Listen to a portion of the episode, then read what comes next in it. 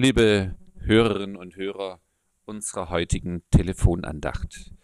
Das Bibelwort, über das ich mit Ihnen nachdenken möchte, kommt aus dem fünften Buch Mose Kapitel 5, Vers 14. Dort heißt es, der siebte Tag ist ein Ruhetag, dem Herrn, deinem Gott geweiht, an dem darfst du keine Arbeit tun, du und dein Sohn und deine Tochter und dein Sklave und deine Sklavin und dein Rind und dein Esel und dein ganzes Vieh und dein Fremder in deinen Toren.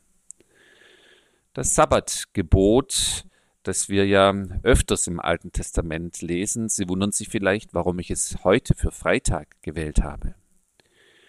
Ich gebe zu bedenken, dass das jüdische Volk heute an diesem Tag, dem Freitag, mit Sonnenuntergang den beginnenden Sabbat begrüßt und feiert. Ich denke an eine Begebenheit mit jüdischen Freunden schon vor langen Jahren in Studentenzeiten. Die Gäste hatten uns besucht aus Israel kommend und wir planten einen Tagesausflug. Zunächst nach Dachau ins Konzentrationslager und dann anschließend mit einer Stadtbesichtigung in München. Dazu gehört natürlich auch der, die Einkehr im Hofbräuhaus. Das Hofbräuhaus war gut gefüllt. Die Sonne ging unter an diesem Freitagabend und die israelischen Freunde begannen ganz selbstverständlich ihren Sabbat zu feiern, mitten im Brauhaus.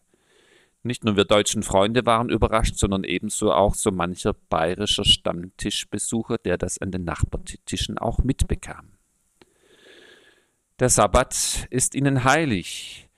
Sabbat bedeutet Ruhetag für die Angehörigen des jüdischen Glaubens. Dabei geht es ja weniger um bestimmte Handlungen als vielmehr um eine innere Haltung.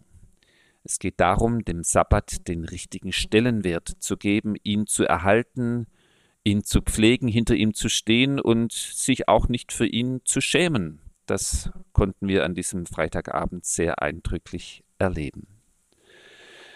Aus dem Sabbatgebot wurde ja für uns der christliche Sonntag. Auch wenn der Tag nicht übereinstimmt, die Bedeutung hat sich für uns nicht geändert. Der Sonntag, der Sabbat, vielleicht ein Dreiklang, der für uns wichtig ist. Sonntag, Sabbat bedeutet auch für uns, auch für uns als Christen, aufhören, aufatmen und aufschauen einmal an einem Tag in der Woche, liebe Hörerinnen und Hörer, einfach aufhören zu dürfen. Aufhören zu dürfen mit dem, was mich sonst die ganze Woche immer auch wieder in Anspruch nimmt, was mich beschäftigt und auch von mir Besitz ergreift. Ich darf aufhören. Das Wort Gottes erlaubt es mir und ich selber darf es mir auch erlauben. Einmal die Hände in den Schoß legen. Das zweite, aufatmen. Neu Atem schöpfen sich neuen Atem schenken lassen, sich neu ausrichten zu lassen für das, was in meinem Leben wichtig ist. Gebe auch zu bedenken, dass für uns als christliche Gemeinde der Sonntag zu immer ja auch gleich Auferstehungsfeier ist. Wir feiern ihn ja mittlerweile am ersten Tag der Woche, nach jüdischem Maßstab gezählt, also am Ostertag.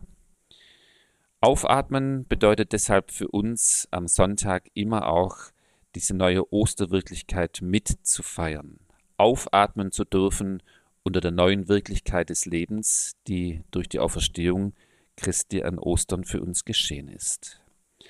Und dann als drittes eben auch aufschauen, sich noch einmal ganz bewusst zu machen, was für uns als Christen und Juden in unserem Leben wichtig ist. Neu auch diesen Gottesbezug herzustellen, zu spüren, dass alles, was wir tun, was wir leisten, die ganze Woche über, eigentlich von dem kommt, was wir empfangen, von unserem himmlischen Vater, ohne den nichts gelingt. Deshalb aufschauen, und es könnte vielleicht ganz konkret heißen, dann für uns am nächsten Sonntag, ein Sonntag ohne Termine, vielleicht ein Sonntag ohne Auto, vielleicht ein Sonntag in der Natur mit der Familie, ein Sonntag der Gastfreundschaft, vielleicht ein Sonntag der Stille, der Meditation, des Gebets und natürlich gerne und immer auch an Sonntag des Gottesdienstes. Auch jetzt in Corona-Zeiten. Es gibt ja mittlerweile auch genügend Möglichkeiten von zu Hause auch diesen Gottesdienst mitzufeiern. Dazu lade ich Sie herzlich ein und grüße Sie heute für diesen Freitag Ihr Pfarrer Hartmut Dinkel.